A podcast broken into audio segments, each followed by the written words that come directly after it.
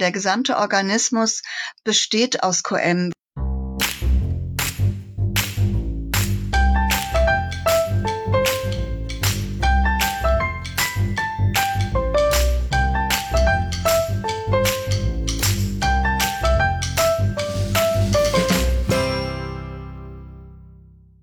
Das Leitbild schläft im Aktenschrank. Podcast Folge Nummer 45. Ein enthusiastisches Hallo und willkommen zu einer neuen Episode. Schön, dass Sie wieder mit dabei sind. Wer mir schon etwas länger folgt, der weiß, dass ich mit der Art und Weise, wie für gewöhnlich Qualitätsleitbilder entstehen, nicht einverstanden bin. Diesem Thema habe ich deshalb einen Blogartikel und mit der Nummer 29 eine Podcast-Episode gewidmet. Der Blogartikel bzw. das Suchwort Qualitätspolitik wurden in Google Anfang Oktober 2018 auf Platz 3 gelistet trotz oder wegen des Zusatzes, dass ich die Qualitätspolitik häufig für eine Themaverfehlung halte. Das zeigt mir, dass es vielen von Ihnen ähnlich geht. Daher ist der Austausch mit Personen für mich besonders interessant, die auf diesem Gebiet deutlich mehr Erfahrung haben. Almut Strate ist eine solche Person und ich freue mich sehr, dass ich sie für ein Interview gewinnen konnte. Frau Strate verbindet als Beraterin die Bereiche Qualitäts- und Personalentwicklung mit über 15 Jahren Expertenerfahrung bietet sie unter anderem Coachings, Seminare und Schulungen an. Zu ihren Kunden gehören beispielsweise Bildungseinrichtungen, Träger im Gesundheits- und Sozialwesen sowie der öffentlichen Verwaltung. Während unseres Gesprächs ist deutlich geworden, dass ich mit Frau Strate einige Überzeugungen in Sachen Qualitätsleitbild teile es ist ein sehr lebendiges und kurzweiliges Interview entstanden und ich bin mir sicher, auch Sie als Hörer spüren die Kraft und Begeisterung, die Frau Strate ausstrahlt. Doch nun rein ins Interview. Frau Strate, hallo. Hallo. Wir sprechen heute über das Leitbild schläft im Aktenschrank. Ja, meistens. Da möchte ich mit zwei Fragen starten. Und zwar zum einen äh, heißt es, das Leitbild war auch schon mal wach. Und zum anderen die Frage, wann wird das Leitbild aus dem Aktenschrank rausgeholt? Schön, ja. Es war schon mal wach, ja, genau. Ähm, in den meisten Fällen ist es so, dass wenn ein Unternehmen sich auf den Zertifizierungsweg macht oder wenn es ein Quali äh, Qualitätsmanagementsystem nachweisen muss dem Gesetzgeber gegenüber, dann wird ein, ein Leitbild erstellt. Ähm, und dann gibt es das und möglicherweise haben da auch Menschen ganz viel Mühe drauf verwendet, damit es ein wirklich schönes Leitbild wird. Ja, und dann schläft es. Oder es hängt an der Wand und dann schläft es eben an der Wand und nicht im Aktenschrank. Oder es mhm. schläft als Datei und keiner weiß, dass es das gibt. Noch nicht mal die Mitarbeiter wissen es. Im schlimmsten mhm. Fall. Ja. Und dann holt man es wieder raus, wenn das nächste Zertifizierungsaudit kommt oder jemand bewusst danach fragt. Ja, genau. Wenn es solche, solche Trainer gibt wie mich, ähm, die dann immer mal die Teilnehmer darauf hinweisen, kennen sie eigentlich ihr Leitbild. Und ähm, dann ein großes Erstaunen besteht und zu sagen, nee, eigentlich nicht. Oder noch nicht mal eigentlich, sondern gar nicht. Und das macht mich dann so ein bisschen traurig, weil dieses Leitbild hat eine ungeheure ähm, Ausstrahlung, wenn ich es richtig benutze. Und im Schrank oder als Datei oder an der Wand, sogar manchmal noch schön geschmückt, hat es eigentlich keinen Wert. Mhm. Das führt mich gleich zur nächsten Frage, und zwar sind die schlafenden Leitbilder, Sie hatten vorhin gesagt, dass die oft viel Mühe, äh, mhm. mit viel Mühe erstellt worden sind, aber sind die tauglich, um die Macht zu entfalten, von der Sie gerade sprachen? Nicht, die Frage ist gut, ja. Nicht, nicht oft, weil sie ähm, in, in Worthülsen ganz oft irgendwie ähm, dann auch noch textgewaltig, möglicherweise sogar über mehrere DIN A4 Seiten ähm, gestaltet werden und so gar nicht greifbar ist, was da wirklich gewollt ist ähm, ich würde sagen, also ein Drittel könnte ich als Auditor sagen, das ist okay und zwei Drittel ähm, sind eigentlich nicht tauglich, um damit weiter zu arbeiten, weil es geht ja darum, dass ich nicht etwas erstelle, damit es erstellt ist, sondern damit es sinnhaft weiter verwendet wird. Mhm. Ja, das ist richtig. Wer sollte denn so ein Qualitätsleitbild eigentlich erstellen und wer erstellt es häufig? Manchmal wird es im stillen Kämmerlein erstellt. Also irgendjemand schließt sich ein und denkt schlaue Sätze, schreibt sie hin und dann wird es auf Geschäftsführerebene verabschiedet und dann war's das. Ähm, in, ich komme ganz oft in die soziale Dienstleistung. Dort wird ähm, ganz oft ein, ein Prozess von unten gestartet, also ein Leitbild-Entwicklungsprozess von unten, wo es darum geht, auch die Mitarbeiter mit einzubinden. Das halte ich für ziemlich gut, weil schließlich sind die es, die es nachher auch mittragen müssen. Äh, und das wäre dann schon so, dass Mitarbeiter eigentlich auch immer wieder das überprüfen müssen, ob das Unternehmen das auch wirklich so lebt. Also auch, ob sie das selber so leben. Ähm, und da haben wir schon den ersten Weg, was damit weiter passiert. Okay. Hm, jetzt darf ich ja im November einen Vortrag just zu dem Thema Qualitätspolitik oder Qualitätsleitbild ja. halten und habe das ähm, Thema gewählt, die unheimliche Macht der Qualitätspolitik. Jetzt sprachen Sie auch von einer Wirkung, die das Ganze entfalten kann. Mhm. Welche Wirkung genau meinen Sie damit? Ich möchte ganz gerne abgleichen, ob das mit der Wirkung, die ich meine, zusammenpasst. Ja, und ja, also für mich ähm, ist das Leitbild ganz, ganz eng verbunden ähm, mit der mit der Qualitätspolitik zu sagen, Qualitätspolitik muss die Ressourcen dafür liefern, damit das Leitbild überhaupt umgesetzt werden kann. Das heißt, die Rahmenbedingungen müssen stimmen, damit diese ethische Aussage, diese, diese philosophische Aussage eines Unternehmens denn auch verwirklicht werden kann. Mhm. Ähm, und insofern ist es schon sehr machtvoll, wenn ich es so auch verbinde. Äh, und die Norm mhm. gibt es eigentlich vor, dass es genau so auch verbunden sein muss. Okay, also eine Unternehmenspolitik oder ein Unternehmensleitbild zu haben und separat ein Qualitätsleitbild und vielleicht noch ein Energiemanagement-Leitbild und ein Umweltleitbild Uah. ist nicht das Gelbe vom Ei. Uah.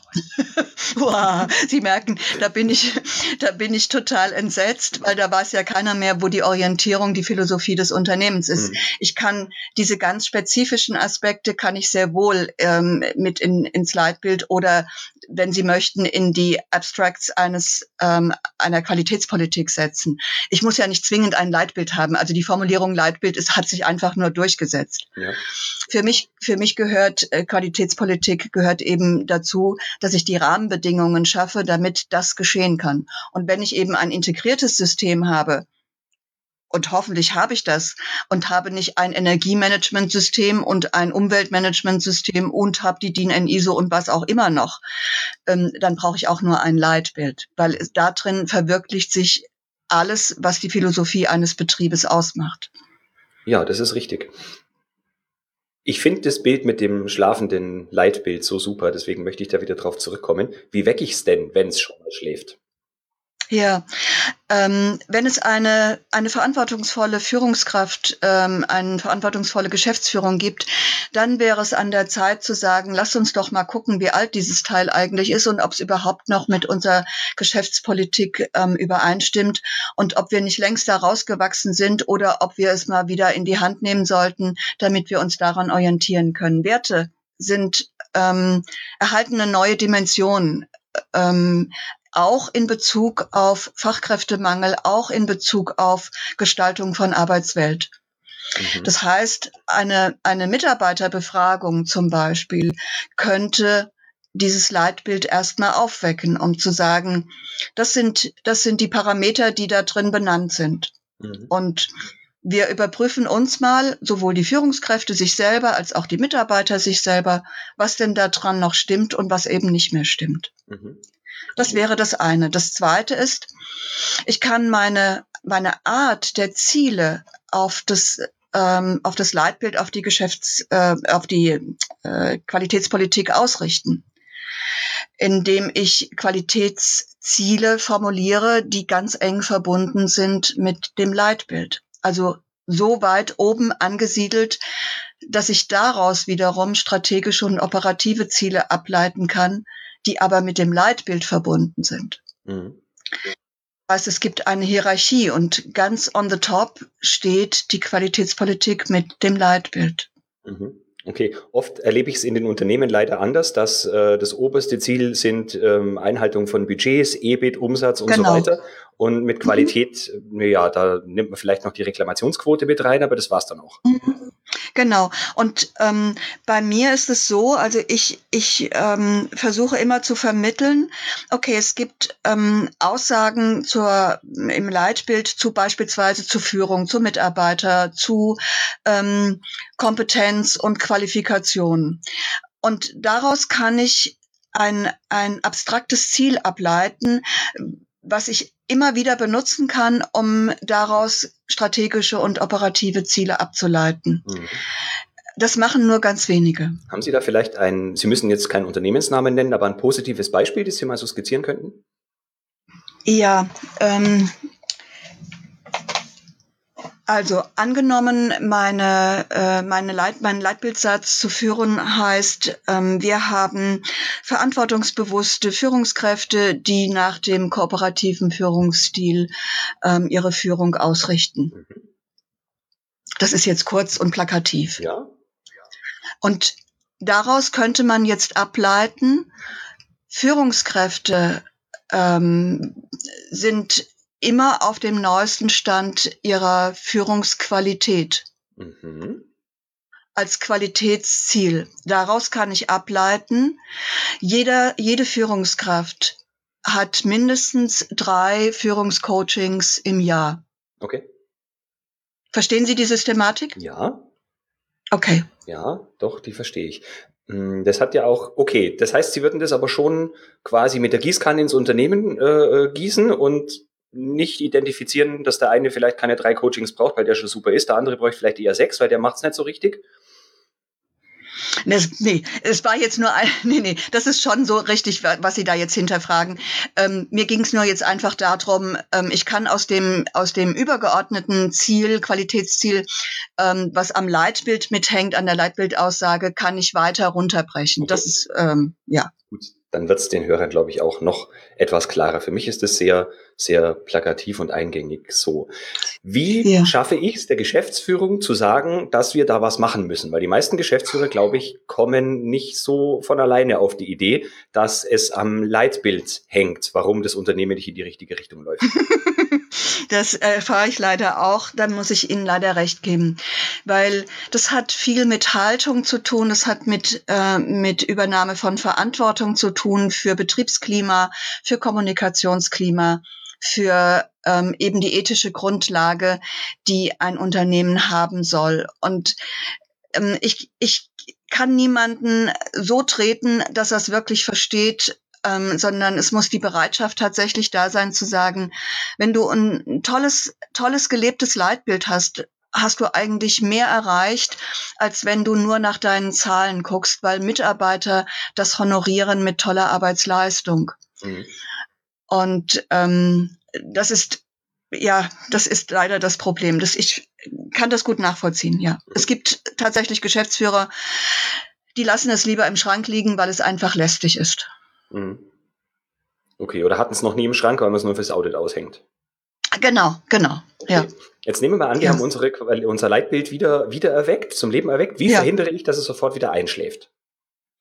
Indem ich es in die Systematik einbaue. Das heißt, eigentlich müsste man davon ausgehen, dass mindestens alle fünf Jahre so ein Leitbild in einer sehr strukturierten Form überprüft wird. Mhm. Eben auf allen Hierarchieebenen unter, und unter all diesen ähm, Qualitätsaussagen, die dort drin getroffen werden. Halten Sie fünf Jahre tatsächlich für angemessen? Also gerade so schnell, wie die, wie die Welt heutzutage ist und wie schnell sich Märkte und so weiter verändern und damit mhm. auch die Werte, die das Unternehmen vielleicht unterbewusst auch mhm verändert oder mhm. wie viele Leute, je nach der Fluktuation auch, finde ich fünf ja. Jahre äußerst lang, ohne wirklich konkrete Erfahrung damit zu haben. Ja, also ähm, ich glaube, dass ähm, dass Geschäftsführer und Unternehmen, also gerade auch wenn es größere Unternehmen sind, sich sehr überfordert fühlen würden, wenn es beispielsweise im Abstand von zwei Jahren wäre. Mhm. Ähm, und es ist auch nicht so, dass Werte sich so schnell verändern für ein Unternehmen. Es, unter, es verändern sich ähm, Bedingungen nach draußen, aber so ganz grundsätzliche Werte verändern sich eigentlich nicht. Mhm. Okay. Ähm, also jedenfalls nicht so schnell.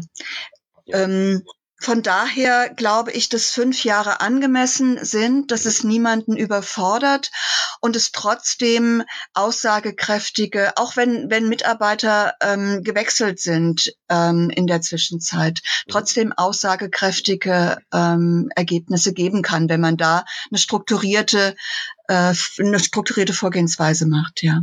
Okay. Jetzt fordert die ISO 9001 ja zu bestimmten Themen, unter anderem dem Qualitätsleitbild oder der Qualitätspolitik, dass äh, man es natürlich erstellt, dass es regelmäßig geupdatet wird, dass es äh, publik gemacht wird und dass die Leute mhm. darüber informiert sind. Mhm.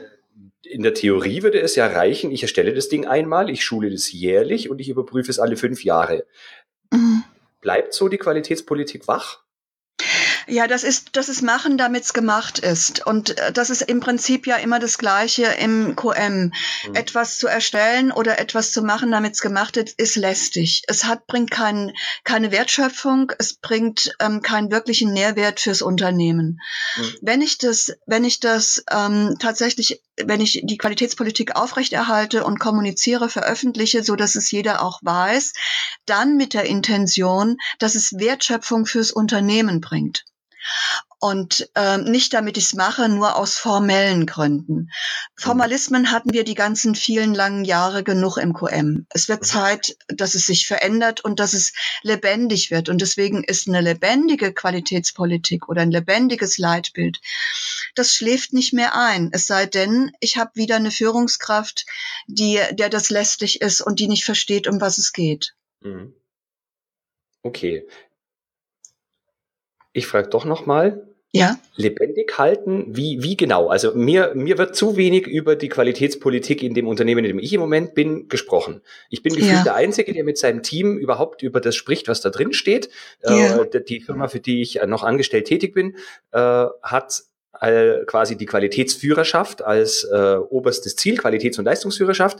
Aber sobald ich das Wort Qualitätsführerschaft in den Mund nehme, ist man in weiten Teilen überfordert mhm. was es denn genau bedeutet. Und mhm. darum finde ich, die Führungskräfte müssten viel häufiger die Bestandteile der, des Leitbildes in der täglichen Praxis erwähnen, besprechen, mhm. diskutieren, solange bis es den Leuten aus den Ohren rauskommt und sie es mhm. aus dem FF kennen und wissen und mhm. verinnerlicht haben. Mhm. Ich habe ein ganz tolles, ähm, ich, also ich habe ein Audit gemacht nach der DIN ISO in einem ganz tollen Unternehmen. Das war ein sozialer Dienstleister, also so ein, so ein großer sozialer Dienstleister mit Kindertagesstätten in einer größeren Stadt. Mhm. Und die haben eine Systematik ähm, gehabt, wo ähm, ein permanenter Abgleich der Ziele von unten nach oben und von oben nach unten orientiert am Leitbild stattfindet. Mhm. Also wo es wirklich eingebettet ist in einen strukturierten, über den Jahreszyklus bestehenden Ablauf. Okay. Das, das ähm, bedeutet aber, dass diejenigen, die das machen, eine hohe Reife haben müssen und dass es Führung gibt, die diese Transparenz auch zulässt. Mhm. Ähm, also wo von oben nach unten Ziele fließen und Qualitätspolitik immer wieder im Zusammenhang auch steht. Ähm, und am Ende beispielsweise in der jährlichen ähm, Führungskräfteklausur das nochmal zusammengeführt wird als Gesamtpaket. Mhm. Das habe ich als besonders hervorragendes Beispiel gesehen. Ähm, ich selber habe erlebt, ähm, da war ich noch angestellt als ähm, Qualitätsmanagerin an Stabsstelle, dass wir ähm, das Leitbild so stark verkürzt haben, dass wirklich eindeutige Sätze da waren und wir haben mit den Mitarbeitern ähm, einen, einen Tag gestaltet, wo die Mitarbeiter sagen konnten, wie leben wir das und wie setzen wir diese Sätze in unserem Arbeitsalltag mit um. Mhm. Aber das sind wirklich große Sachen. Ähm, also das, was ich jetzt zuletzt genannt habe, ist eine große Sache. Das kann man nicht andauernd machen. Das kostet einfach zu viel Zeit. Ja, jetzt könnte ich mir vorstellen, dass der oder die ein oder andere Hörer, Hörerin sich denkt, das klingt zwar super, aber bei uns im Unternehmen klappt es nicht mit der Kultur. Mhm. Ich kann mir auch vorstellen, dass es für die Führungskräfte unbequem werden kann, wenn man die Mitarbeiter einbindet, gerade in vielleicht, äh, sagen wir mal, eher traditionsbehafteten ja. Unternehmen ja. und wo es vielleicht Unterschicht mhm. ein bisschen Unzufriedenheit mhm. gibt und der Patriarchat, äh, Patriar, ja. äh, Patriarchismus äh, eigentlich keine so richtige Mitarbeiterbestimmung zulässt. Ja, also ähm, jetzt bin ich mal ein bisschen gemein. Es gibt ja den, den Trick auch über den Betriebsrat. das, mhm. das heißt, wenn ein Betriebsrat, und dazu müsste aber der Betriebsrat verstehen, wozu QM gut ist und dass es auch ihm gut tut, sich da drin auszukennen. Mhm. Ähm, das heißt, wenn ein Betriebsrat ähm, proaktiv wird und sagt, lasst uns doch mal eine Mitarbeiterbefragung beispielsweise initiieren und das darf dann der Betriebsrat machen zum Leitbild und zu den Dingen, die das ähm, alles äh, betrifft, also zu den Bereichen, die das alles betrifft, das Leitbild und die Qualitätspolitik, ähm, dann komme ich sozusagen von hinten durch die kalte Küche. Es ist eine nicht ganz, nicht, nicht ganz offene, aber eine der Möglichkeiten für Betriebe, für größere Betriebe, ähm, wo es ein bisschen sehr verkrustet ist, ja. Okay, ja, und letztendlich haben Sie ja trotzdem die Wahl gehabt, es vorher anders probiert zu haben. Genau. wenn es nicht geholfen hat, mhm. ist das durchaus ein guter Tipp. Mhm. Ähm, es äh, gibt auch, Moment, es gibt auch die Möglichkeit, wenn es Qualitätszirkel gibt, also das Instrument der Qualitätszirkel ist ja auch nochmal eine Möglichkeit, ähm, etwas aktiver sich das, ähm, das Leitbild anzuschauen und damit ähm, auch initiativ zu werden. Mhm. Okay, nehme ich mal an, oder wir, wir, nehmen jetzt mal an, ich bin in einem Unternehmen, das gar keinen Betriebsrat hat und das ist alles total schwierig. Ja. Mhm. Äh, ist es eine Variante, dass ich als QM sage, gut, dann machen wir halt, äh, dann, dann erstellen wir halt etwas, was zumindest wir zu 100 Prozent vorleben und als Vorbild auch äh, den anderen gegenüber ausstrahlen wollen? Glauben Sie, das kann funktionieren? Nee, weil, so als Pilot, dass man, dass zumindest die anderen vielleicht neidisch werden und sagen, ach, das hätten wir doch auch ganz gerne, da docken wir uns an. Ja, also erstmal muss ja die Ressource dafür da sein oder bereitgestellt sein, dass ich mich damit auseinandersetzen kann. Also beispielsweise eine Abteilung sagt, in unseren nächsten Teamsitzungen äh, beschäftigen wir uns mit dem Leitbild. Mhm. Wenn, ähm, wenn das akzeptiert wird, okay. Wenn es nicht akzeptiert wird, haben sie ganz schnell die Tür wieder zu. Nun gut, ich frage meine Chefs, also wir haben einen Betriebsrat und bei uns ist das auch nicht so verkrustet, aber äh, ich frage meinen Chef nicht, ob ich mir zwei Tage Zeit für das Leitbild nehmen darf. Nee, nee so habe ich das auch nicht verstanden, sondern ich habe verstanden, okay, angenommen, okay. ähm, angenommen, ähm, ja, Sie, wenn Sie, wenn Sie äh, als Qualitätsbeauftragter sagen, so jetzt mache ich mal das, äh, das nächste interne Audit unter dem Aspekt Leitbild, ähm, dann muss das ja mit Geschäftsführung abgesprochen sein. Ah, okay, ja, okay. Beispielsweise. Oder wenn es eine, eine, eine Abteilung gibt, wo es einen tollen Abteilungsleiter gibt, der sagt, Mensch, also ich würde so gerne das umsetzen, was da steht, dann äh, kann er sagen, okay, die nächste Teamsitzung, die nächste Bereichssitzung gestalte ich damit aus. Und wenn er damit anfängt und es niemand merkt, ist gut. Aber wenn Geschäftsführung sagt, sag mal, was machst denn du für einen Quatsch? Das ist aber nicht im Sinne des Erfinders, dann hat er schon den ersten Schritt verloren. Also es geht im Prinzip okay. ähm, nur in winzig kleinen Schritten oder eben von hinten durch die kalte Küche. Aber ich finde es nicht gut, weil eigentlich sagt die Norm auch was anderes. Führung hat die Verantwortung dafür. Ähm, und dann muss ich Führung verstehen, welche Intentionen sie hat, es nicht zu tun. Und da spricht jetzt einfach mein Coach, äh, mein, meine Coach-Professionalität. Ähm, und Ihre Coach-Professionalität, wenn ich da kurz einhaken ja. darf, die sagt, dass wie viel Prozent der Führungskräfte eigentlich als Führungskräfte nicht tauglich sind? Oh, eine hohe. ja, eben, also da denke ich mir, wenn ich dann jemand bin, der, der glaubt, verstanden zu haben, was so ein Qualitätsleitbild leisten kann, ja. und alle anderen würden nicht mitmachen, mhm. dann mache ich es doch lieber unsere Abteilung, bevor ich es gar nicht Ja, mache. natürlich, so weit wie sie kommen, sie, aber sie stoßen dann irgendwann an Grenzen. Mhm. Also sie haben sozusagen eine Käseglockensituation. Das mache ich, also das rate ich schon auch, wenn ich in Teams komme, ähm, wo es irgendwie knallt. Ähm, also ich bin, ich bin ja nicht nur Auditor und QM-Mensch, ich bin ja auch Coach. Dann ist das für mich so ein Punkt, na gut, dann gestalte du als, als Bereich deine Prozesse selber, soweit du es kannst und deine Strukturen selber, soweit du es kannst. Dann bist du eben auf einer Insel. Aber das ist mhm. besser als nichts zu tun. Ja. Da gebe ich Ihnen recht, ja, natürlich. Mhm. Ja. Inwieweit raten Sie Unternehmen, dass sie mit dem Qualitätsleitbild zu Kunden gehen und das da vorstellen? Also ich, ich kenne das, dass das passiert und ich finde es absolut okay, wenn das Unternehmen wirklich das auch lebt. Der Kunde merkt es sehr schnell, wenn das nicht gelebt wird. Mhm. Das heißt, wenn dort steht im Mittelpunkt der Mensch äh, oder äh, wir, wir machen das beste und tollste Produkt ähm, aller Zeiten und der Kunde merkt, dass das ein bisschen kritisch ist, dann macht es keinen Sinn. An der mhm. Stelle ist ähm, tatsächlich die Übereinstimmung von Wort und Tat ganz wichtig. Aber es gibt okay. ganz große Unternehmen, die ihr Leitbild ähm, auf ein Motto reduziert haben, erstmal, und ähm, die sehr erfolgreich damit sind, auch in der Werbung. Mhm. Also zum Beispiel, ähm, nichts ist unmöglich, weiß heute jeder, wer dahinter steckt. Ja. Und das ist ein Motto eines Leitbildes. Mhm. Ja, da, da hat man natürlich im Unternehmen auch großen Interpretationsspielraum, wie das die einzelne Abteilung für sich umsetzen darf. Aber darin steckt, glaube ich, auch gewisser Charme, wenn man die richtige Kultur hat, um den Spielraum zu nutzen. Genau, ich, also was, was ich denke, ist, dass es im Unternehmen selber das schon noch detaillierter, was heißt das jetzt ähm, für, für einzelne Bereiche, nichts ist unmöglich, ähm, das wird schon detaillierter dargestellt sein nach innen, aber nach mhm. außen hin hat es erstmal genau ähm, genau diese werbestrategische Ausrichtung. Mhm. Und ähm, ich kenne Kunden, also als Auditorin kenne ich Kunden, die beispielsweise ähm, ihr Leitbild in einer sehr plakativen, sehr schönen grafisch aufbereiteten Form auch zur Präsentation im Außen nutzen. Mhm. Ähm, tun sich Unternehmen in der Branche Gesundheit, Schrägstrich Soziales leichter, ein richtig gutes Leitbild zu haben, weil es auch um den Mensch als Kunden geht letztendlich? Oder äh, ist es in der Industrie genauso einfach möglich? Sie tun sich anders schwer und sie tun sich anders leicht. Mhm. Also sie tun sich anders leicht, indem sie ähm, tatsächlich den, den Kunden Mensch nochmal anders betrachten als ähm, den Kundenkäufer.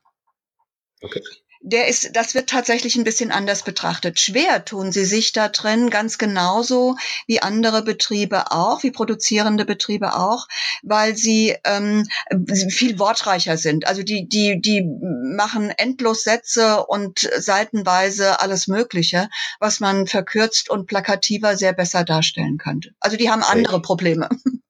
Ah. Ist es im Dienstleistungsbereich vielleicht deswegen auch ein wenig einfacher, so wie Sie jetzt gerade meinten, weil ich einen direkteren Kontakt zur, wie soll man sagen, zur Ware habe, anders als wenn ich jetzt irgendwie den, ein Produkt verkaufe und mhm. der Kunde ist in meinen Augen so relativ anonym. Ja, genau. Das ist das UNO-Actu-Prinzip, ähm, was Aha. besagt, ähm, UNO-Actu, es geht, also meine Leistung geht ohne irgendeinen Zwischenstopp direkt an den Menschen. Im produzierenden Bereich haben sie mehrere Qualitätskontrollen im Produktionsprozess, am Ende des Produktionsprozesses. Das mhm. heißt, ähm, da ist es so, dass ich ähm, dafür sorge, dass das Produkt als solches so ankommt, wie es ähm, die spezifische Ausrichtung eben ist. Mhm. Äh, in der sozialen Dienstleistung ist es und im Gesundheitsbereich äh, habe ich alle diese Möglichkeiten nicht. Okay. Und deswegen wird da tatsächlich auch noch mal ein anderes Gewicht an der auf der ähm, auf der ethischen Ausrichtung, auf die ethische Ausrichtung gelegt, ja. Mhm. Jetzt haben Sie mehrfach den Begriff ethische Ausrichtung erwähnt. Mhm. Gefühlt haben viele Unternehmen aber gar keine ethische Ausrichtung, die sie bewusst steuern. Sie haben ja trotzdem, also es geht ja nicht, dass man keine ethische Ausrichtung mhm. hat, nur ob die halt positiver oder negativer oder neutraler ist. Ist es so oder kommt mir das gerade nur so vor? Nee, ähm, ich, ich, für mich ist es so, beispielsweise ähm, dieser Dieselskandal, der da jetzt war, ne? Mhm. Der ist für mich so ein, so ein ähm, Zeichen dafür, gerade die Automobilindustrie ist eine der ähm, am höchsten MQM äh, ausgestatteten ähm, Branchen. Also äh, ja. das geht schon kaum noch anders. Und trotzdem passierte dort genau dieser Skandal, wo Menschen wo es Menschen gelungen ist, am System vorbei etwas Unethisches zu machen, etwas Verwerfliches, ähm, sozusagen den Kunden betrogen haben. Obwohl alle diese Automobilhersteller was anderes in ihrer Kernaussage haben. Ja. Ähm, und da ist, da ist für mich so der Punkt, es sind eben in einem QM-System Menschen, die es gestalten und, und auch mhm. die persönlichen Wertevorstellungen eines Menschen ähm, spielen da einfach eine Rolle. Ich werde durch ein QM-System das auch nicht zwingend verhindern.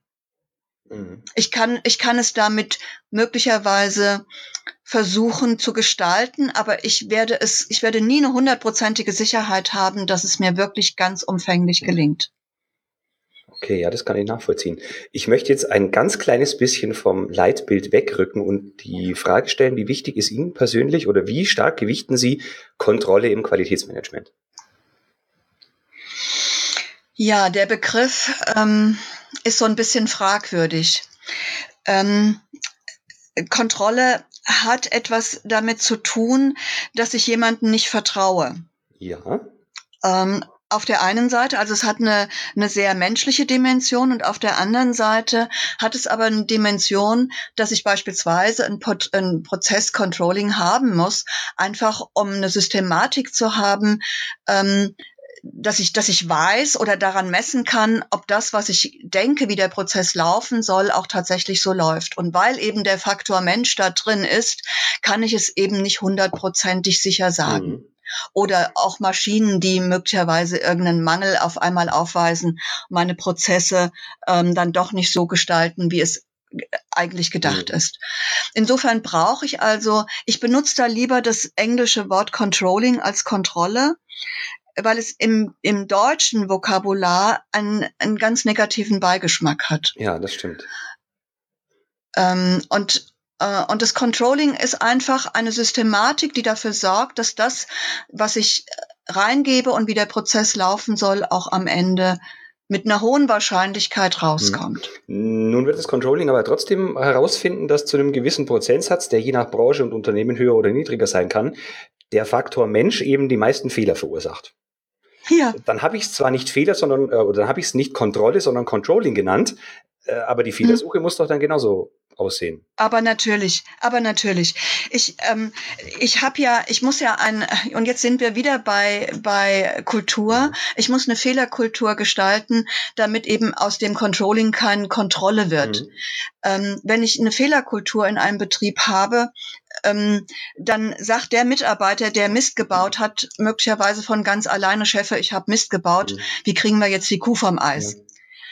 Ja. Ähm, oder Chefe kriegt mit, äh, da hat jemand Mist gebaut und weiß genau, wo die nächste Zielformulierung ist, nämlich wir haben da irgendwie einen Stolperstein eingebaut, der Mitarbeiter konnte gar nicht anders entscheiden oder war nicht richtig geschult oder oder. Mhm.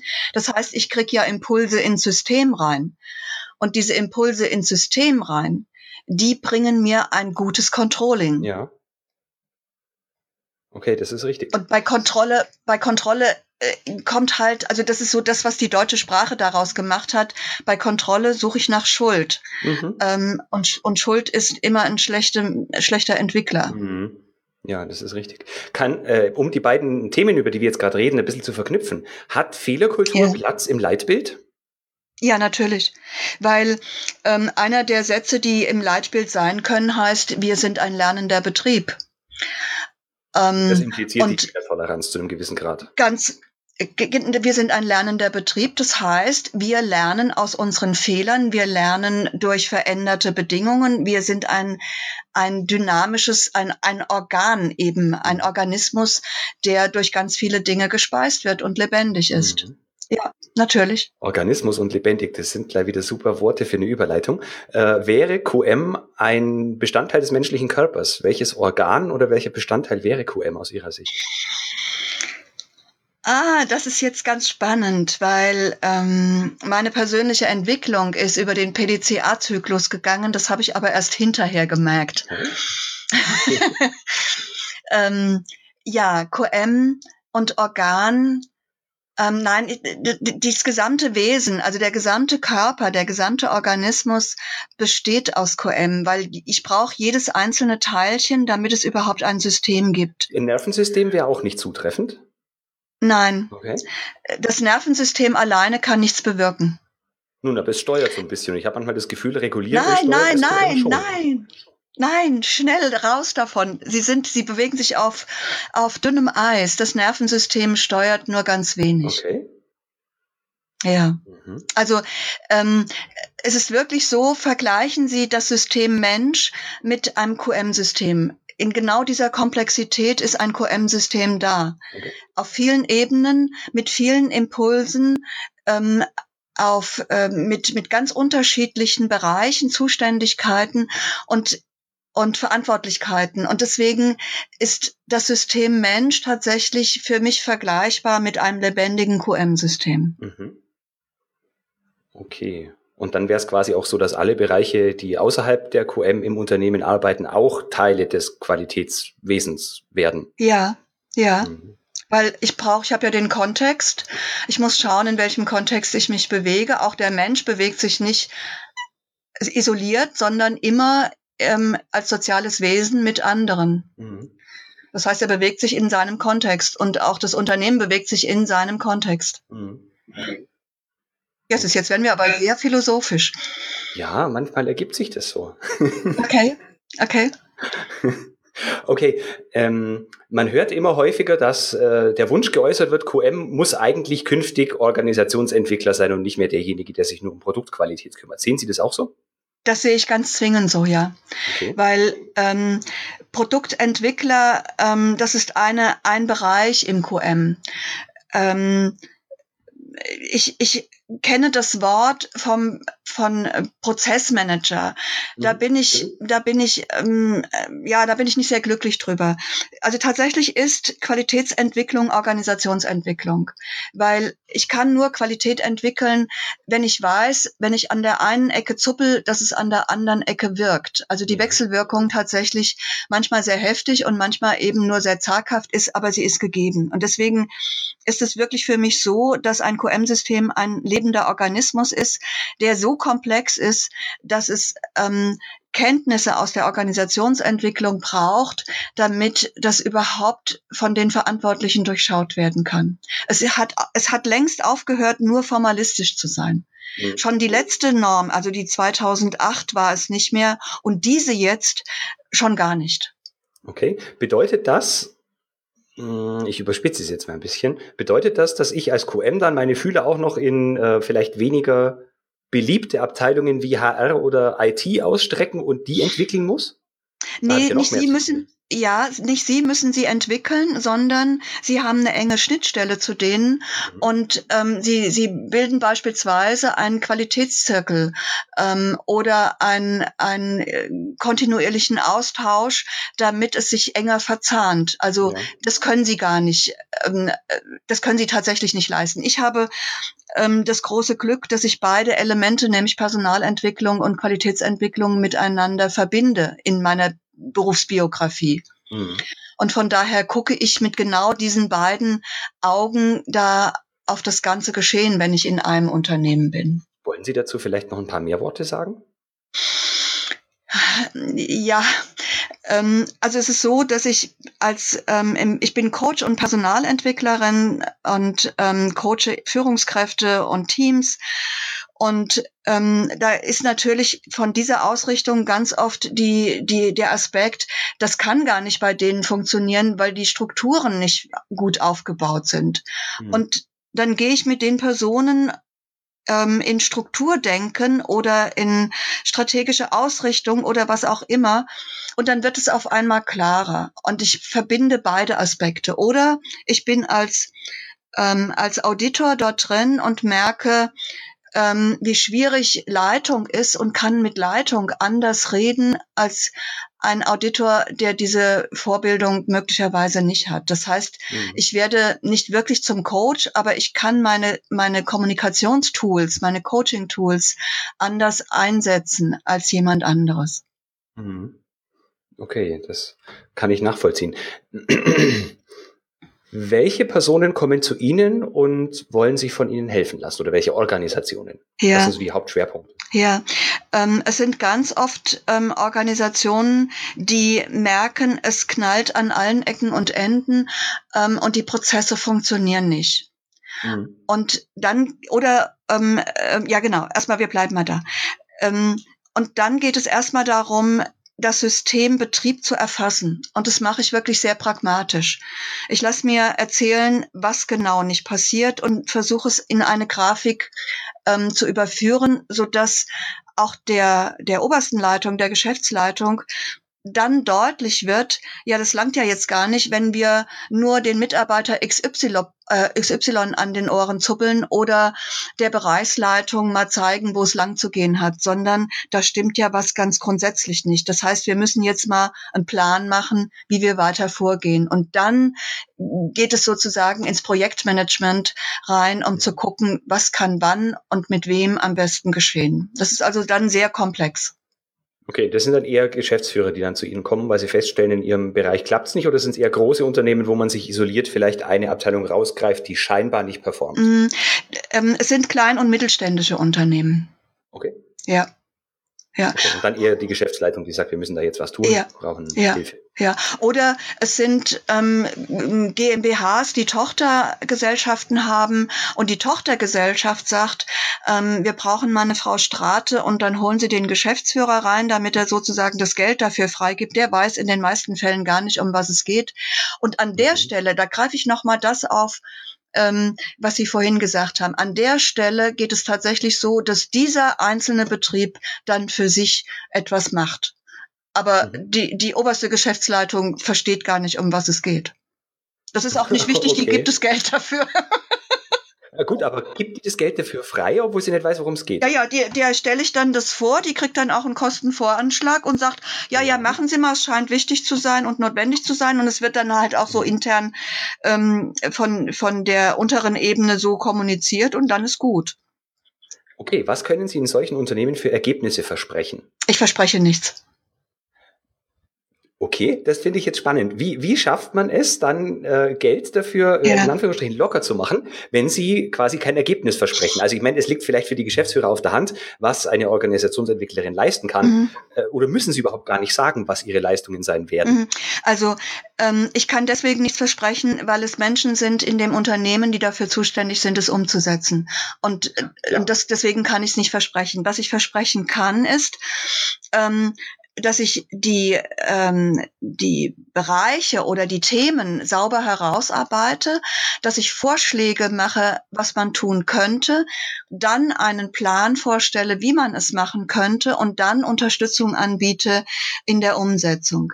Aber machen müssen es die Menschen tatsächlich vor Ort selber. Ich mache da gar ja, nichts. Ich mache, ich mache, ich setze nichts um. Ich schreibe auch keine mhm. Dokumente. Das habe ich mir lange abgewöhnt. Okay. Wie sieht bei Ihnen die, die Nachhaltigkeit aus? Also gucken Sie später nochmal in die Unternehmen rein oder lassen Sie sich dann nochmal beauftragen, dass Sie nach einem Jahr nochmal gucken, mhm. was hat das gebracht, was, was Sie vorgeschlagen haben? Wurde das umgesetzt oder interessiert es die meisten Unternehmen dann nicht? Also die, die dann, die so einen Weg mit mir gegangen sind, bleiben bis jetzt Kunde. Das heißt, da gehe ich dann auch immer nochmal für kleinere Sachen rein. Ähm, da, wo, ähm, da, wo es dann wo der Auftrag fertig ist sozusagen und es keinen Folgeauftrag gibt, dann ist es so, dass ich merke, also ich habe beispielsweise eine, eine größere Behörde, ähm, da ist es mir nicht gelungen, über anderthalb Jahre, wo der Prozess gedauert hat, der obersten Leitung deutlich zu machen, dass eigentlich der Mist, der da verbrockt wird, da oben hängt. Ähm, mhm. Und da endet dann einfach der Auftrag. Und ähm, ich habe kleinere Aufträge, wo ich noch mal reinkomme äh, für die Teams. Und die Teams, die haben dann einfach den, den äh, verstanden, um was es geht und machen ihres. Also die machen im Prinzip das, mhm. was Sie vorhin gesagt haben. Wir als kleines Team setzen uns eine Käseglocke über und wir versuchen das Beste für uns aus dem Wissen jetzt herauszuholen. Okay. Ja, das klingt nachvollziehbar. Äh, just vorgestern hatte ich ein Interview ebenfalls mit einer Organisationsentwicklerin, allerdings zu einem komplett anderen Thema. Und jetzt würde mich interessieren, was ist Ihr Alleinstellungsmerkmal, wenn Sie denn eines brauchen? Also wenn ich jetzt so mit Ihnen mhm. schon hier 40 Minuten spreche, dann weiß ich, welches ein Alleinstellungsmerkmal von Ihnen mhm. sein könnte. Aber welches sehen Sie selbst? Also ähm, ich habe eine hohe Fähigkeit, sehr schnell ähm, auf den Punkt genau zu analysieren. Und das ist das, was, was meine, meine Kunden, die über viele Jahre bei mir sind, auch schätzen an mir. Und ähm, dass ich sehr schnell ähm, also dass ich ohne viel Geschwafel auf den Punkt komme. ich bin zwar Sozialpädagoge ja. von Haus aus, aber ähm, meine Kunden lieben meine Strukturiertheit in der Vorgehensweise und, und auch die Analysefähigkeit. Ähm, als besonderes persönliches Merkmal. Die, das Alleinstellungsmerkmal, was zusätzlich ist, ist tatsächlich die Verbindung zwischen Personalentwicklung und Organisationsentwicklung beziehungsweise QM. Das ist so der zweite Aspekt. Also das eine ist meine persönliche Kompetenz, meine, meine Fähigkeit, ähm, sehr schnell analysieren zu können und das andere ähm, meine professionelle Kompetenz, das Wissen um beide Seiten zu haben. Okay. Ja, herzlichen Dank dafür. Äh, ich würde noch einmal kurz einen Schwenk in Richtung Leitbild ja. machen wollen. Und zwar interessiert mich noch so, sagen wir mal im letzten Drittel unseres Gespräches, äh, können Sie den Hörerinnen und Hörern vielleicht drei Tipps geben, wenn Sie noch gar keine Unternehmenspolitik, kein Unternehmensleitbild in Richtung Qualität haben? Ähm, wie sollten die vorgehen? Also ist noch nichts da, Sie streben vielleicht gerade eine Zertifizierung an oder vielleicht auch nicht, brauchen trotzdem so ein Leitbild. Wie geht man am besten ja, vor? Ja, also ähm, für mich ist erstmal ganz grundsätzlich ähm, festzulegen, was ist was ist uns als Unternehmen wichtig? Welche Bereiche sind uns als Unternehmen wichtig, ähm, kurz zu benennen? Und da ist mal in jedem Fall eine Aussage zum Kunden wichtig als oberste Prämisse. Das heißt, ich muss in, in einem ganz kurzen Statement sagen, wie ich zum Kunden stehe. Also der Zielgruppe. Ne? Mhm. Dann Mhm. Okay, klassischerweise steht da ja häufig, liest man zumindest, wenn man im Unternehmen nach Politik googelt, äh, unsere Kunden sind unsere Partner. Ja, genau. Ja, genau. Und deswegen sage ich, und jetzt docke ich dort das Qualitätsziel an und muss beispielsweise, setze mir zur Aufgabe, äh, die nächsten zwei Jahre ähm, operative Ziele oder strategische Ziele daraus abzuleiten. Mhm. Okay. Ja, Tipp Nummer eins war das. Dankeschön. Das nächste ähm, ist ähm, eine Aussage zur Führungskultur. Also wie verstehen wir ähm, unsere Führungskultur und ähm, welche, welche, welchen Schwerpunkt setzen wir da rein? Also ist es beispielsweise der Führungsstil oder mhm. ist es die Professionalität der Führungskräfte? Das muss ich dann eben entscheiden oder und beides.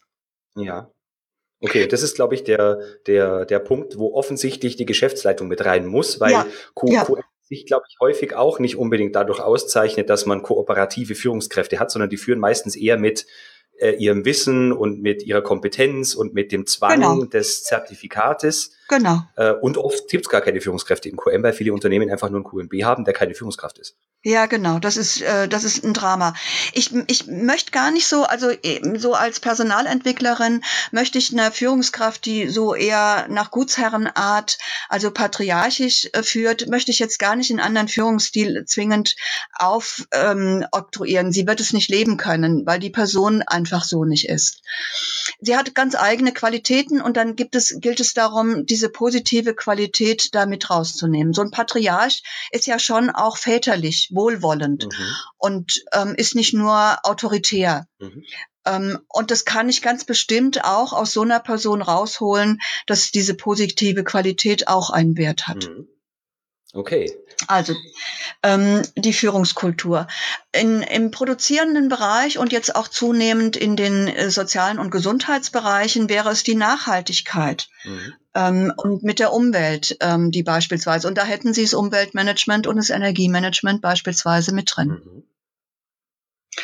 Die ähm, Produkt- oder Dienstleistungsqualität wäre ähm, ein, ein Aspekt, ähm, wo ich eine Aussage zu machen müsste. Ja also in, in welcher Form, wie, wie mein optimales Ergebnis denn wäre. Mhm. Der Umgang mit Mitarbeitern, also ähm, die Mitarbeiterorientierung, ähm, wo es auch darum geht zu sagen, ähm, wie die Qualifikationen denn ausgerichtet sind und wie dafür gesorgt wird, dass diese Qualif Qualifikation auch weiter gefördert wird. Mhm. Also da wäre Fortbildung drin verortet beispielsweise. Ähm, Karriereplanung, ähm, Ui. wäre da mit drin. Also jeden, jedenfalls so unten drunter, ne? So, wenn man, wenn man wieder eine Schicht drunter geht, wäre da mit drin. Karriereplanung, ähm, demografischer Wandel, Wissen einer Organisation wäre da möglicherweise auch mit drin. Mhm. Lernbereitschaft des Betriebes hängt dann auch damit eng zusammen. Ich kann das beides trennen oder ich kann es ähm, in eins packen. Das, wie es gestaltet wird, wird ja einem Unternehmen überlassen. Ja, das ist richtig. Okay, dann haben wir jetzt die Kriterien, die in dieses Leitbild reingehören. Nächster Schritt. Ja, das werden so ein paar. Das mag noch andere geben, aber das sind die, die so standardisiert sind. Mhm. Der weitere Schritt oder weitere Schritte, die ich dann gehen sollte, wenn ich das habe? Wäre beispielsweise eine, für mich eine Steuerungsgruppe zu installieren, die ähm, Vorschläge zur Formulierung erarbeitet, die dann wieder ins Unternehmen reinkommen, beispielsweise als Mitarbeiterbefragung, ähm, wo es Rückmeldungen geben kann, also wo es so ein ähm, Top-Down, Bottom-up ähm, Systematik gibt in einer definierten Zeit und dann zu schauen, was kommt dann dabei raus. Okay. Was würden Sie davon halten, wenn man sagt, man macht eine Umfrage unter den mhm. Mitarbeitern und versucht herauszubekommen, welche Werte sind in unserem Unternehmen vorherrschend und die wichtigsten? Und ich kombiniere diese Werte mit den Kriterien, die wir im Schritt eins erarbeitet haben. Ja, wäre ein toller Vorschlag, wenn es schon ein, ein tolles Betriebsklima, Unternehmensklima gäbe. Wenn es das nicht gibt, dann kriegen sie die Werte, die den Mitarbeitern auf die Füße fallen und als unangenehm ähm, empfunden werden. Ah, okay. Okay. Also es geht, an der Stelle geht es ja darum zu gucken, wenn ich top-down gehe, also wenn ich sozusagen einen Vorschlag erarbeite, gibt es den Mitarbeitern mit zur Kommentierung. Mhm. Und, ähm, und die Bereiche oder die Abteilungen oder die Teams, was wo, wie immer so ein Unternehmen gestaltet, strukturiert ist, haben jetzt die Möglichkeit, darüber nachzudenken, laut nachzudenken und ihre Kommentare dazu hinterlassen. Dann werden ihnen auch diese Werte, die da wichtig sind, entgegenkommen. Also die werden auch fallen. Und die Werte, also es wird auch in, in, in Frage gestellt werden, wenn es eben nicht so gelebt wird, wie es in dem Leitbildvorschlag formuliert wird. Das wird Ihnen dann auch entgegenkommen. Mhm. Okay, und dann nehmen wir an, ich habe jetzt meine Vorschläge für die Formulierung. Mhm. Nächster Schritt? Nächster Schritt ist dann ähm, ja, die Abstimmung oben, unten, unten, oben. Ja. Dann ähm, sagt die Steuerungsgruppe, okay, Chef, äh, Geschäftsführung, das wäre es jetzt. Ähm, und du musst jetzt gucken, stimmt das auch mit dem überein, was so in deinem Kopf ist? Im besten Falle ist es das. Im schlechtesten Fall tüftelt der rum und macht noch 23 redaktionelle Änderungen mhm. und verwässert das Teil. Ja. Ähm, dann ist die die diplomatische Frage, soll es nochmal jetzt eine Schleife drehen oder nehmen wir erstmal das, was wir jetzt haben, als so ist es jetzt eben erstmal. Mhm. Und dann muss aber gleichzeitig verankert werden, okay, wir haben's und wie, wie gehen wir weiter? Also wo ist es jetzt überall eingebunden? Beispielsweise ja. kriegen das unsere Azubis, kriegen das neue Mitarbeiter, ähm, gibt es meinetwegen eine, einen Mitarbeitertag, wo das auch nochmal diskutiert wird? Ähm, wie wird es überprüft? Wie fließt es in die Zielplanung mit ein? Also das wäre dann der Rahmen, der darum auch noch fixiert werden müsste. Okay.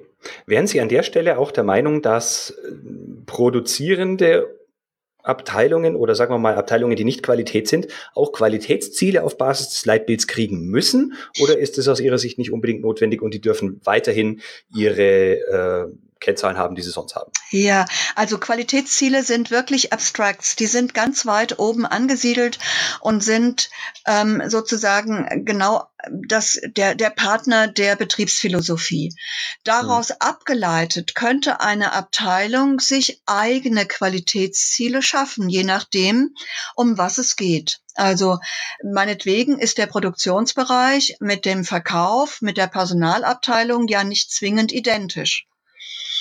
Und die, ja. und die könnten sich eigene Qualitätsziele daraus aus dem Bestehenden ableiten. Also warum ich die Frage jetzt gestellt habe, ja. ist, so der klassische Fall ist in produzierenden Unternehmen ist, der Werksleiter hat das Ziel, möglichst viel Output. Ja. Das heißt, die Qualität ist da erstmal nicht so entscheidend. Mhm. Und oft haben diese Abteilungen mal irgendwelche Qualitätsziele. Mm, ja, das hat aber, glaube, das hat aber was damit, mm, Entschuldigung, dass ich Sie unterbreche, das hat ja, aber was Problem. damit zu tun, dass beispielsweise Prozessbeschreibungen ähm, das nicht mit berücksichtigen. Also in Prozessbeschreibungen geht es nicht nur darum, wie viele Stückzahlen sind, sondern ähm, da, da geht es ja schon auch darum, äh, Ziele im Prozess zu benennen. Und das, das kann nicht sein, dass es das einzige Ziel ist, ähm, eine bestimmte Stückzahl zu haben, sondern wenn ich einen Prozess beschreibe, dann habe ich möglicherweise auch die Kundenausrichtung da drin, aber möglicherweise ähm, den nächsten den nächsten Teilprozess oder den nächste die nächste Schnittstelle oder was auch immer. Das heißt, es kann mhm. gar nicht sein, ähm, dass es nur Kennzahlen bezogen auf die Stückzahl gibt. Das ist überhaupt nicht möglich. Mhm. Okay, heißt es im Gegenzug aber auch, dass es sinnvoll wäre, dass QM auch ein Produktivziel sich geben lässt, damit es quasi nicht nur so ist, QM kann ihren Willen durchsetzen oder seinen Willen durchsetzen und die Produktion leidet? Das kann man überhaupt nicht trennen. Das, das, das findet, also da habe ich jetzt ein Problem, das voneinander zu trennen. Weil, weil Qualitätsmanagement ist der gesamte Betrieb mit allem, was dort drin ist. Äh, mit allen Ebenen, mit, mit allem, was da ähm, mitwirkt. Also alle mitwirkenden Ich sag mal, woher ich komme. Ja. Also in meinem jetzigen Unternehmen ist es nicht so. Das ist da sinnvoller gelebt. Aber in dem Unternehmen, in dem ich vorher war, war es so, die Produktion hatte Ziele, die sich an Nutzungsgrade ja. richtete, an Output richtete, an vielleicht noch Minimierung von Abfall oder Ausschuss. Das kann man ja im weitesten Sinne auch noch qualitätsrelevant ja. nennen. Aber es gab zum Beispiel da keine Reklamationsquoten, nichts, was irgendwie mit dem Kunden zu tun hat. Und umgekehrt hat QM auch äh, nur die Reklamationsquoten und, und andere qualitätsrelevante Parameter gehabt, nicht aber ein Produktivziel, so dass es quasi da keinen so richtigen, so richtiges gemeinsames Vorankommen geben musste, sondern wenn ich nur an meinen Abteilungszielen arbeite, kann mir die andere Abteilung völlig wurscht genau, sein. Genau, und das, ja, Theorie. genau. Und das, das ist diese vermaledeite ähm, äh, Denke des Abteilungsdenkens und des formalistischen QM. Die, die neue hm. Norm, die 2015, sagt ganz klar prozessorientierter Ansatz. Und es ist so, dass hm. die Struktur dem Prozess folgt und nicht umgedreht. Ähm, das heißt, ich habe, ich habe Prozesse definiert und da bauen sich Qualitäts Strukturen drumherum auf. Ähm, und da gibt es äh, und schon gar nicht die, die Produktion, die da für sich ganz alleine herumwerkelt. Schließlich geht es darum, äh, exakt genau darum, dass die Kernprozesse dem QN-System ein ganz wichtiger Faktor sind. Die kann, die kann ich ja gar nicht rausnehmen. Das ist ja absurd. Das ja. ist ja, das ist ja, das ist ja eine abgespaltene Persönlichkeit. Das klingt so, als ob Sie das sonst in Unternehmen nicht so wahrnehmen, dass das nee. der Fall sein könnte. Nee. Also mhm. dort, wo ich bin, also tatsächlich dort, wo ich bin, ähm, ist es nicht so. Weil, weil, also okay. das, da, da würde ich jetzt erstmal tief Luft einziehen, wenn ich in ein solches Unternehmen einkomme, äh, reinkomme und, und da müsste ich nachfragen, also ganz grundsätzlich, wie das Qualitätsverständnis ist weil, mhm. weil äh, ich, ich kann nicht das, was mein Kernprozess ist, vom QM abspalten. QM ist mein Kernprozess. Mhm. Und alles, was da drin mitwirkt. Okay. Mhm. Das bedeutet im Umkehrschluss auch, dass das Management-Team, also die Führungskräfte, eigentlich die gegenseitigen Ziele Natürlich. kennen müssten. Natürlich. Sie müssen sie gemeinsam ausrichten aufgrund der erhobenen Zahlen, Daten, Fakten die, die bei Führung mhm. oder äh, von mir aus auch bei QM zusammenfließen. Und zwar alle. Also sowohl die betriebswirtschaftlichen wie die, die Prozesskennzahlen, wie, wie Mitarbeiterfluktuation, Krankheitszahlen, ähm, Arbeitsunfälle, was auch immer, aus welchen Bereichen. Deswegen sage ich, es ist ein hochkomplexer Organismus, aus dem heraus mhm. ähm, das QM-System immer wieder Input kriegt. Frau Strate, wenn man der Meinung ist oder wenn man den Eindruck gewonnen hat, dass äh, oder ein Unternehmen, ein Hörer den Eindruck gewonnen hat, dass Sie vielleicht bei einem drängenden Problem helfen könnten, wie erreicht man mhm. Sie am besten? Ähm, unter www.zukunftsimpulse.de. Mhm. Ähm, dort ist meine Webseite, die ist ähm, jetzt gerade in der Neugestaltung. Äh, also Sie haben jetzt noch den Blick auf die jetzt noch bestehende ähm, ansonsten info at zukunftsimpulse.de. Okay. Wird auf jeden Fall auch in den Show Notes verlinkt, sodass alle, die jetzt nicht mitschreiben oder direkt draufgehen konnten, das finden werden. Mhm. Mhm. Ähm, Im Vorgespräch haben Sie mir äh, erzählt, dass Sie noch eine Buchempfehlung loswerden möchten. Ja, ähm, ich bin Spezialist für ein bestimmtes ähm, Qualitätsmanagementsystem und zwar im Bildungsbereich. Das, ähm, dieser Bildungsbereich ähm, hat von der Agentur für Arbeit und von der Bundesregierung auferlegt bekommen, ein QM-System vorrätig zu halten. Nicht ein, ähm, ein besonderes, ein spezifisches, sondern nur eines. Mhm. Und die Bildungsträger haben sich sehr, sehr schwer damit getan, ähm, das überhaupt umzusetzen, anzuwenden. Die Sprache ist nicht sehr geläufig für diese Menschen, die dort drin arbeiten. Und dann habe ich mich hingesetzt und habe mal aufgeschrieben, was das alles beinhalten kann und wie man das gestalten kann. Ich habe kein Handbuch geschrieben, weil ich finde es nicht gut, Handbücher zu schreiben, die standardisiert sind, sondern ich habe ein Praxisbuch geschrieben.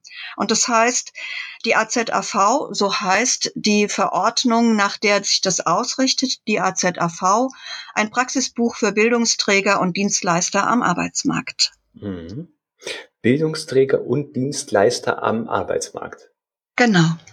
Okay. Also äh, Dienstleister sind auch beispielsweise die Personalvermittler, also die, die die Arbeit für die Agentur für Arbeit tun und ähm, nach freien Stellen gucken und private Personalvermittlung machen. Auch die müssen ein solches System haben. Okay, das, das grenzt jetzt ja, oder besser gesagt, das schließt doch jetzt mehr Leute mit ein, als ich erstmal vermutet hätte. Ja. Ihre Beschreibung, das ist auf jeden Fall interessant. Ich weiß auch, dass äh, die ein oder andere Hörerin äh, aus dem Bildungswesen kommt und äh, okay. vielleicht durchaus Interesse haben wird, äh, in Ihr Buch mal reinzuschauen. Okay. Den Interviewgast hatten Sie, glaube ich, auch noch vorbereitet. Ja, also ähm, ich habe eine wunderbare Coaching-Kollegin und Partnerin, die mit mir zusammen ähm, im Bereich Kommunikation in den Unternehmen unterwegs ist. Und die würde ich gerne vorschlagen als eine der Möglichkeiten. Das ist die ähm, Claudia Blaskowitz äh, und ihr Unternehmen heißt Corviam, Corviam mit C geschrieben. Und sie ist ähm, ausgebildete Mediatorin. Ähm, und als Mediatorin kann ich mir vorstellen, gibt es in Unternehmen viel zu tun. Mhm. Ja, das ist auch meine Wahrnehmung. Frau Strate, ich danke vielmals für das angenehme und äh, sehr abwechslungsreiche Gespräch. Wir haben über deutlich mehr Themen gesprochen als ursprünglich ja. gedacht. Ja. äh, Habe ich noch etwas vergessen zu erwähnen, zu fragen, was Sie noch unbedingt loswerden wollen? Ähm, nein, ich fand es jetzt auch ganz spannend, also auch Ihre Sprünge da drin, aber ich glaube, ähm, das war jetzt tatsächlich Ihre persönliche Neugier, um rauszufischen, was ich so zu den anderen Themen sonst noch denke. Ja, auf jeden Fall. Also wenn man schon so einen wachen Geist sich gegenüber hat, dann will man da auch gucken, äh, sich selber vielleicht auch so ein bisschen einsortieren, weil man kriegt ja draußen und auch als angestellter QM-Manager wenig ja. Feedback. Und ja. da hilft es dann schon, wenn man andere Sichtweisen da auch mitbekommt. Ja. Ich kann das da auch positiv oder kann man kann das dann auch relativ gut nutzen, wenn ich dann ähm, so hochkarätige äh, Experten im Interview laden darf. Das ist sehr nett von Ihnen. Dankeschön. Ich hoffe, es war nicht zu sehr äh, nach meiner persönlichen Nein. Neugier geprägt. Nein, nein, überhaupt nicht. Das ist schon gut. Ich habe nur gedacht, okay, jetzt muss er sehen, wie er das irgendwie verbacken kriegt. Das ist mir ja egal. Ja, das ist wohl richtig, aber da habe ich auch gar kein Problem damit. Ich meine, äh, so ein Podcast ist ja quasi auch Meinungsäußerung pur. Ich betone ja immer wieder, dass ich weder über meinen jetzigen noch über den vorigen Arbeitgeber hier spreche, ja. sondern dass es wirklich meine persönliche Meinung ist, die ich äußere ja. und mein persönliches Interesse, wen ich auch einladen möchte, um mhm. der Person zu sprechen. Mhm. Ja, also dann nochmal vielen herzlichen Dank. Ähm, auf jeden Fall hoffe ich, dass wir vielleicht das ein oder andere Mal noch in Kontakt bleiben. Gerne. Gerne. Ich wünsche Ihnen für die Zukunft alles Gute und freue uns, wie gesagt, auf, freue mich auf unseren weiteren Kontakt. Ja, gerne. Ich wünsche Ihnen viel Erfolg mit Ihrem ähm, Podcast-Projekt. Ich danke Ihnen, Herr Frankel, sehr für das Interview und ähm, gerne wieder. Gut, herzlichen Dank. Bis bald. Tschüss. Tschüss. Soweit mein Gespräch mit Almut Strate. Wenn Sie mehr über Frau Strate erfahren möchten, dann gehen Sie bitte auf www.zukunftsimpulse.de. In den Show Notes verlinke ich außerdem Ihr Buch sowie den Weg zu Frau Strates Xing-Profil. Noch kurz ein Hinweis in eigener Sache. In fünf bzw. sieben Wochen, nämlich jeweils am 6. und 21. November 2018, haben Sie die Möglichkeit, mich live auf der Bühne zu erleben nämlich beim QM-Kongress sowie dem ersten QM-Meetup der Lebensmitteltechnik Deutschland. Wenn Sie mehr über beide Veranstaltungen erfahren möchten, finden Sie weitere Informationen unter www.q-enthusiast.de-vorträge. Vorträge bitte mit AE. Nun wünsche ich Ihnen noch eine fröhliche Restwoche. Und immer daran denken, Qualität braucht kluge Köpfe. So wie Sie.